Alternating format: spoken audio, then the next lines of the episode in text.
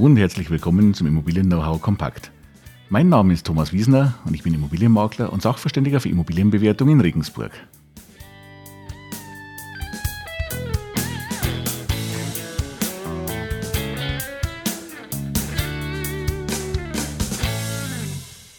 Ja, hallo und herzlich willkommen nochmal zum Immobilien-Know-how Kompakt und zu einer weiteren neuen Folge. Heute beschäftigen wir uns mal mit einem Thema, ähnlich wie in der letzten Episode, wo es um eine Gesetzesänderung geht, die ja seitdem wir auch schon mal über solche Themen gesprochen haben, mittlerweile eingetreten sind. Und zwar auch im vergangenen Jahr. In der letzten Episode haben wir über das Gesetz zur Verteilung der Maklerprovision gesprochen, das Ende Dezember in Kraft getreten ist. Heute auch ein Gesetz, das zum Jahresende noch in Kraft getreten ist, und zwar das neue Wohnungseigentumsgesetz. Das Wohnungseigentumsgesetz ist ja die Grundlage dieses Konstrukts Eigentumswohnung. Also wer da mehr dazu wissen will, kann ja in die allerersten Folgen meines Podcasts mal reinhören. Da ist es gleich losgegangen, damals mit dem Thema Eigentumswohnung. Was ist denn so eine Eigentumswohnung eigentlich? Wie wird aus einem Grundstück eine Eigentumswohnung oder viele verschiedene Eigentumswohnungen, die dann einzelne Eigentümer, Eigentümerinnen haben? Da vielleicht einfach mal, wenn Sie da noch mehr dazu wissen wollen, in die alten Folgen reinhören.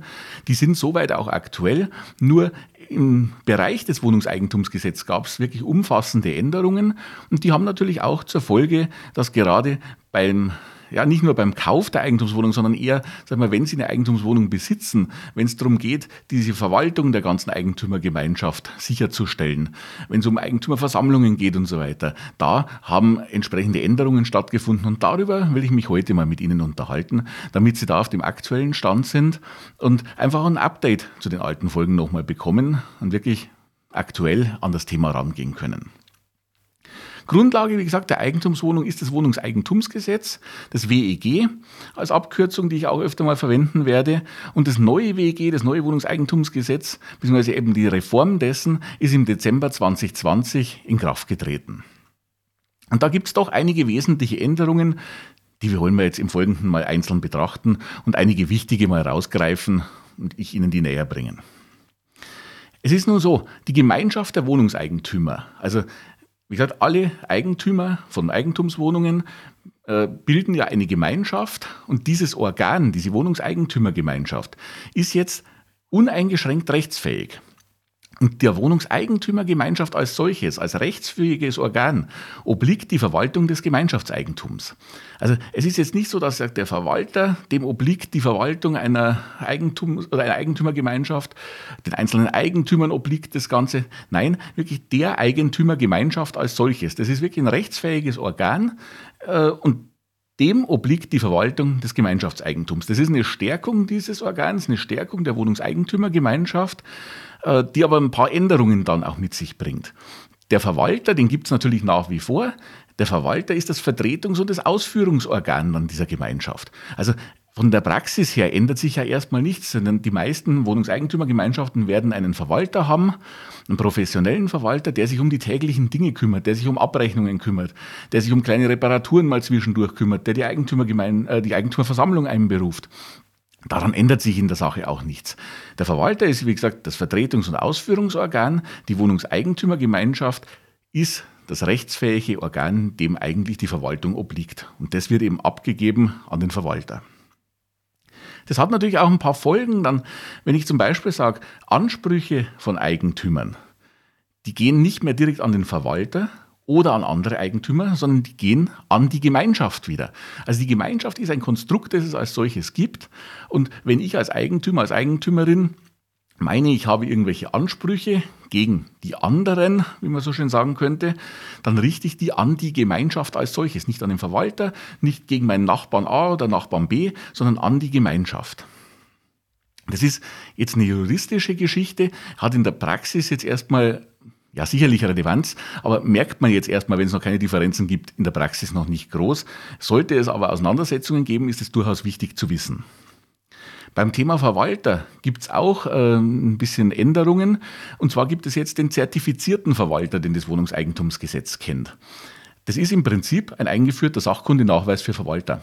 Die Verwalter müssen zukünftig zertifiziert sein. Das heißt, es hat Anspruch oder es gibt einen Anspruch an die Ausbildung, auch natürlich an die Fortbildungspflicht, äh, um zertifizierter Verwalter zu sein. Das wird in Zukunft sehr, sehr wichtig sein, denn bestellt eine Eigentümergemeinschaft einen nicht zertifizierten Verwalter, dann stellt es keine ordnungsgemäße Verwaltung dar und gibt wirklich in der, in der Praxis auch Probleme. Man muss aber eines natürlich einschränkend dazu sagen. Es gibt Ausnahmen für kleine WEGs in Selbstverwaltung. Also keine Angst, wenn Sie jetzt ein Zweifamilienhaus haben mit zwei Eigentumswohnungen und Sie das momentan in Selbstverwaltung machen, dann müssen Sie jetzt nicht in Zukunft einen zertifizierten Verwalter bestellen. Sowas ist weiterhin möglich. Also es gibt Ausnahmen dafür. Wichtig nur zu wissen, es gibt jetzt diesen Begriff des zertifizierten Verwalters. Wenn man sich einen neuen Verwalter vielleicht sucht oder überlegt, den Verwalter zu wechseln, dann sollte man das Thema auch ja, am, am, Schirm haben und auch beachten. Also dann natürlich ruhig auch, wenn man auf der Suche nach einem neuen Verwalter ist, den fragen, pass auf, es gibt einen zertifizierten Verwalter, weise mir doch bitte mal deine Zertifizierung, deinen Sachkundenachweis äh, nach, damit wir auch den richtigen bestellen. Also einfach auch nur mal wichtig zu wissen, dass hier ein bisschen mehr Anforderung an den Verwalter gestellt wurde und wird. Übergangsfristen gibt es dabei auch, und zwar bis zum Dezember 2022. Also hat, sagen wir, im Verwalter, der jetzt schon bestellt ist, oder auch jeder andere Verwalter die Möglichkeit, diese Zertifizierung nachzuholen. Bereits bestellte Verwalter haben sogar bis äh, Juni 2024 eine Übergangsfrist, wo man die noch bestellen kann oder bestellt lassen kann äh, und noch nicht jetzt in, die, in das Risiko rutscht, keine ordnungsgemäße Verwaltung hier durchzuführen. Wichtig, die meisten Verwalter, die ordnungsgemäß arbeiten, werden diese Zertifizierung nachweisen können, sodass es in der Praxis da auch kein Problem geben wird. Ein weiteres Organ der Eigentümergemeinschaft ist ja, das habe ich Ihnen auch schon mal in den, in den ersten Folgen genannt, der Verwaltungsbeirat. Der Verwaltungsbeirat setzt sich aus, andere, aus, aus mehreren Eigentümern zusammen äh, und kontrolliert so ein bisschen. Ich sage es einfach mal in, in, normalen Worten, in nicht juristischen Worten, und kontrolliert so ein bisschen, was der Verwalter macht und was so im Alltag abläuft und unterstützt dabei auch. Wichtig ist dabei, es gibt jetzt keine konkrete Zahlenangabe mehr, wie viele Mitglieder der Verwaltungsbeirat haben muss. Also so eine Eigentümergemeinschaft kann das jetzt wirklich auf ihre Bedürfnisse anpassen, dass man sagt, wie viele hätten wir denn gerne, aus welchen sollen sich die zusammensetzen. Da ist man jetzt freier in der Zusammensetzung. Wichtig dabei, es sind definitiv nur noch Wohnungseigentümer zulässig als Verwaltungsbeiräte. Sie können also jemanden, der nicht Wohnungseigentümer, nicht Wohnungseigentümerin ist, nicht mehr als Verwaltungsbeirat bestellen. Das führt zu erheblichen Problemen danach. Also da wirklich aufpassen. Gibt ja auch zum Beispiel so Situationen, wo jemand schon Jahrzehnte äh, auf, äh, äh, Verwaltungsbeirat war und zum Beispiel seine Wohnung jetzt nicht fremd verkauft und auszieht, sondern in seiner Wohnung äh, wohnen bleibt und zum Beispiel aber die Wohnung bereits im Zuge einer vorgenommenen Erbfolge an die Kinder übergibt, dann bitte aufpassen. Er ist kein Wohnungseigentümer, er ist keine Wohnungseigentümerin mehr, äh, damit auch nicht mehr möglich als äh, Verwaltungsbeirat. Also da auf so kleine Stolpersteine achten. Wie gesagt, wichtig, nur Wohnungseigentümer sind zulässig. Und ja, der Verwaltungsbeirat, das ist jetzt auch nochmal festgeschrieben im WEG, ist die Überwachungsinstanz des Verwalters. Also der schaut, dass der Verwalter diese tägliche Verwaltung und das Kümmern um die Eigentümergemeinschaft auch richtig macht und schaut ihm auf die Finger, wenn wir es einfach mal so sagen wollen. Ein ganz wichtiger Punkt, wenn es darum geht, wer lässt sich denn aufstellen, zum Beispiel als Verwaltungsbeirat. Wollen Sie Verwaltungsbeirat, Verwaltungsbeirätin werden? Wollen Sie das ganze Amt übernehmen? Da ist wichtig, noch eines zu wissen. Es wurde eine Haftungsbeschränkung eingeführt. Und zwar, der Verwaltungsbeirat haftet persönlich jetzt nur noch bei Vorsatz oder grober Fahrlässigkeit. Und das ist ganz wichtig zu wissen. Das ist nämlich wirklich eine, eine, erhebliche Haftungseinschränkung. Bisher haben Verwaltungsbeiräte, und das war, denke ich, in einer großen Anzahl von Leuten, die Verwaltungsbeirat waren, sich aufstellen haben lassen, so eine Wahl angenommen haben, auch gar nicht wirklich bewusst. Sie waren bereits für einfache Fahrlässigkeit haftbar. Ich denke, da wurde oftmals gar nicht so groß drüber nachgedacht. Jetzt aber neu, wie gesagt, nur bei Vorsatz, nur bei grober Fahrlässigkeit, also eine erhebliche Haftungseinschränkung, was es einfacher machen soll, dass Leute auch dieses Amt übernehmen, dieses durchaus wichtige Amt in einer WEG. Einschränkung dabei, aufpassen. Das gilt laut dem Gesetzestext nur, wenn der Verwaltungsbeirat unentgeltlich tätig ist. Passen Sie also bitte auf mit dem Thema Aufwandsentschädigungen und Bezahlungen für Verwaltungsbeiräte für deren Tätigkeit um nicht für ein paar Euro, ich sage es jetzt einfach überspitzt, um nicht für ein paar Euro in ein erhebliches Haftungsrisiko zu gehen. Also das muss man dann wirklich abwägen und müssen Sie selber und muss die Gemeinschaft und muss auch der Beirat für sich abwägen, ob es das wert ist. Da bitte Vorsicht, diese Haftungseinschränkung auf grobe Fahrlässigkeit, auf Vorsatz, nur bei unentgeltlicher Tätigkeit. Dann das Thema Eigentümerversammlung. Darüber habe ich ja schon eine eigene Folge mal gemacht gehabt. Was ist denn die Eigentümerversammlung? Wie läuft sowas ab?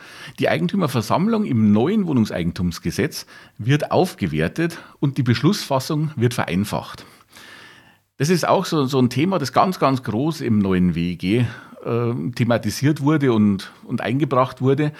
Es soll leichter sein, Beschlüsse zu fassen. Es soll leichter sein, in Eigentümergemeinschaften Dinge zu bewirken.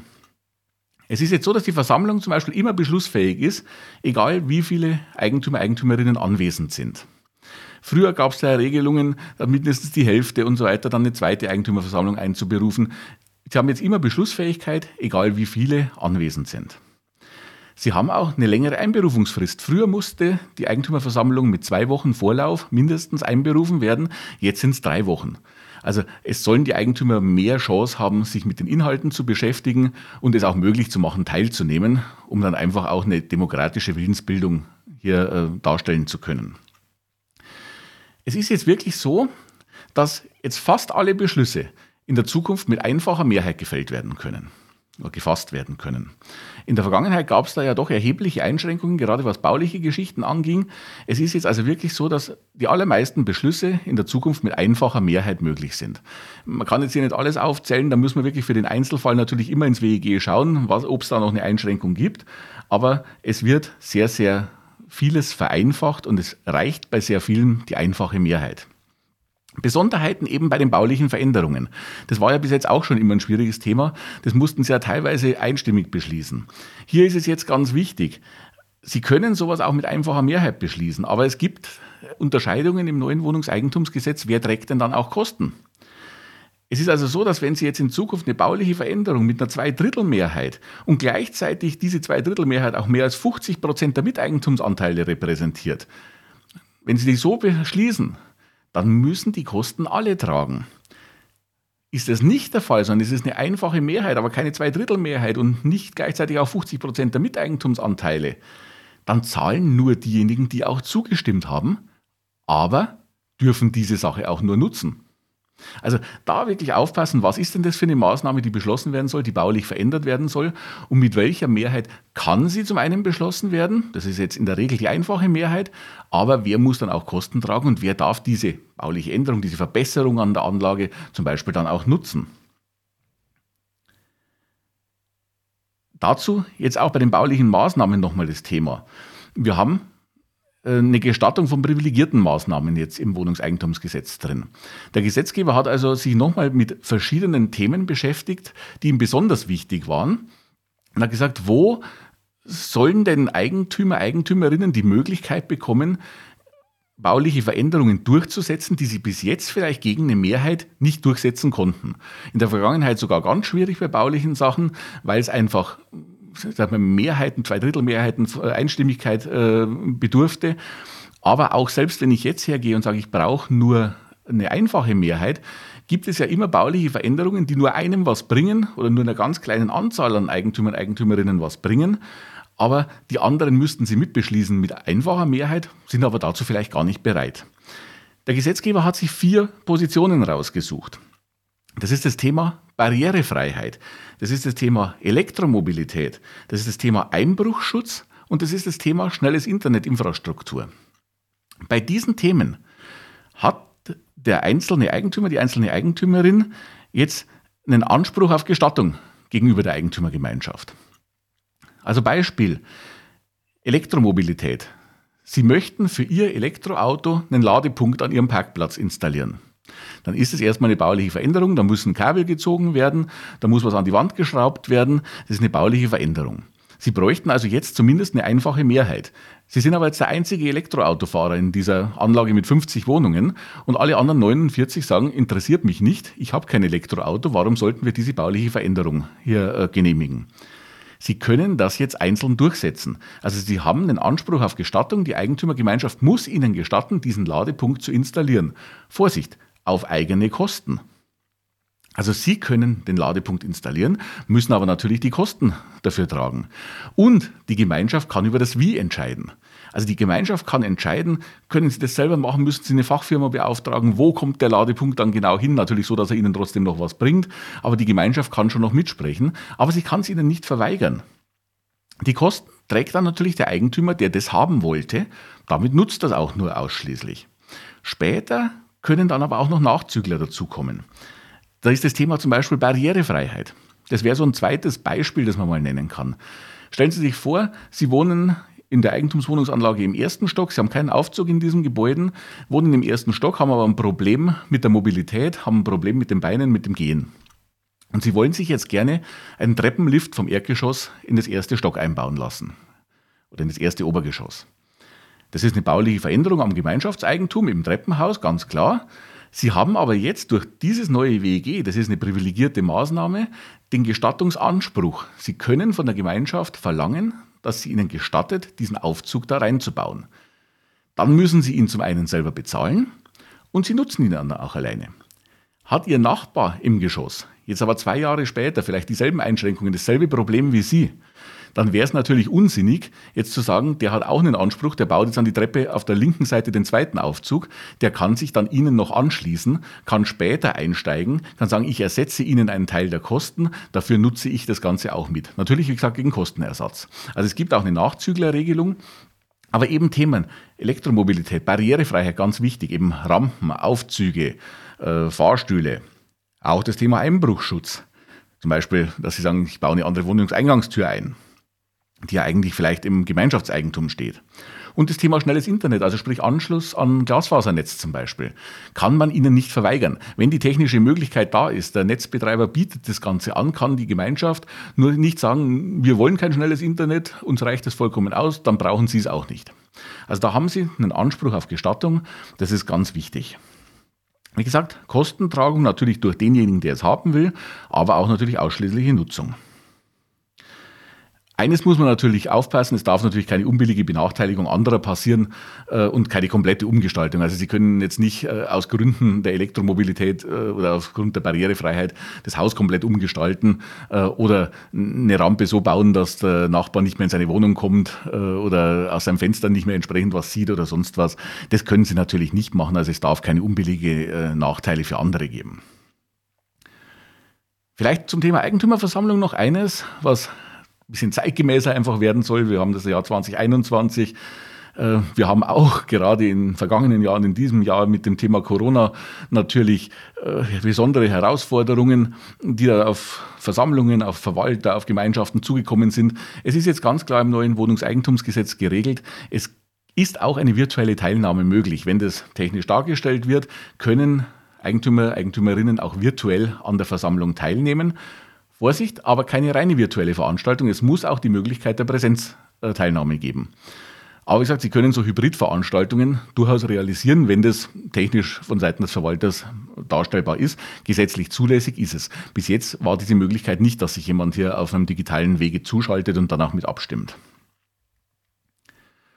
paar Kleinigkeiten auch noch sonst dazu. Das Thema Instandhaltungsrückstellung, Instandhaltungsrücklage. Da habe ich auch schon in, in, den Anfangsfolgen dazu gesprochen, Ihnen erklärt, wie das äh, sich damit verhält und wie man diese ganze, wie die gebildet wird, wofür sie verwendet wird. Hat jetzt einen neuen Namen erhalten. Die, wie gesagt, vorher Instandhaltungsrücklage, hat man in der Regel dazu gesagt, heißt jetzt Erhaltungsrücklage. Also wenn Sie irgendwo jetzt auf den Begriff Erhaltungsrücklage stoßen, das ist das, was Sie unter Instandhaltungsrücklage kennen.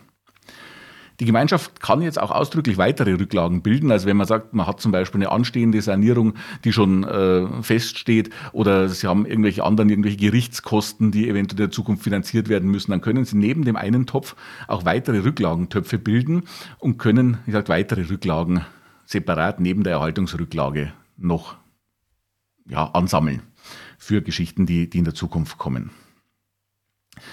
Das Ganze, wie gesagt, jetzt keine Vollständigkeit, sondern ich habe mir einfach nur ein paar Hauptmerkmale rausgesucht, was sich denn so verändert hat. Wie gesagt, wichtig eben das Thema bauliche Veränderungen, das Thema Gestattungsanspruch, Elektromobilität, Barrierefreiheit, für mich da ganz wichtige Themen, die in der Zukunft auch natürlich noch größer werden.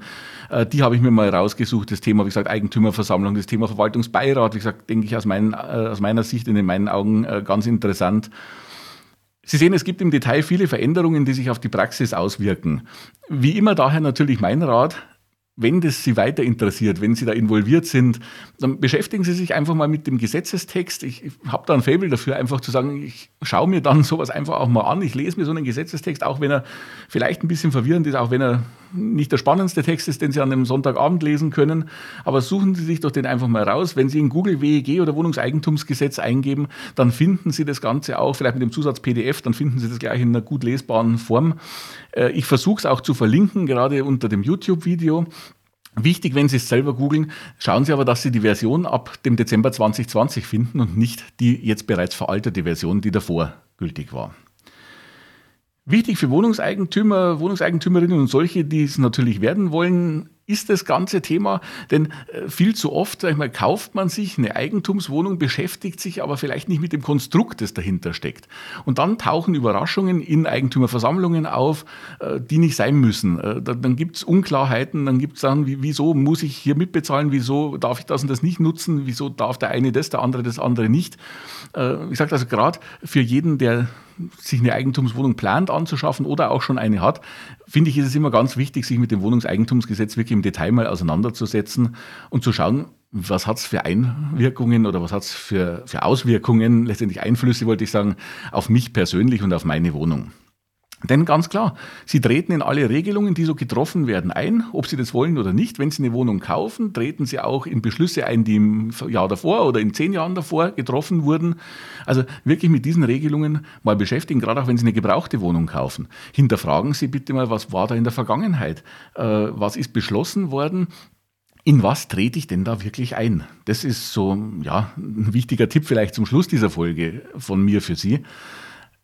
Beschäftigen Sie sich mit dem Thema, bevor Sie an das Thema Eigentumswohnung drangehen.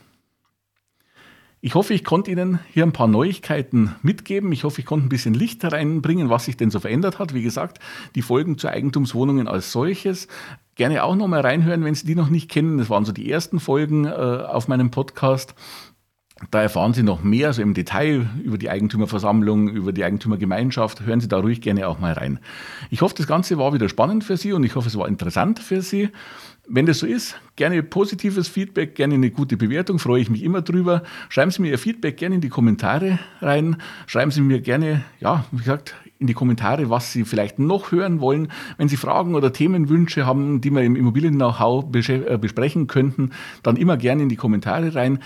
Gerne auch, wenn Sie sowas haben, eine E-Mail an mich. Dann bitte nehmen Sie einfach die podcast.immobilien-wiesner.de, dann kommt es direkt im richtigen Ordner raus und ich kann schauen, wie wir das in der Zukunft dann besprechen können.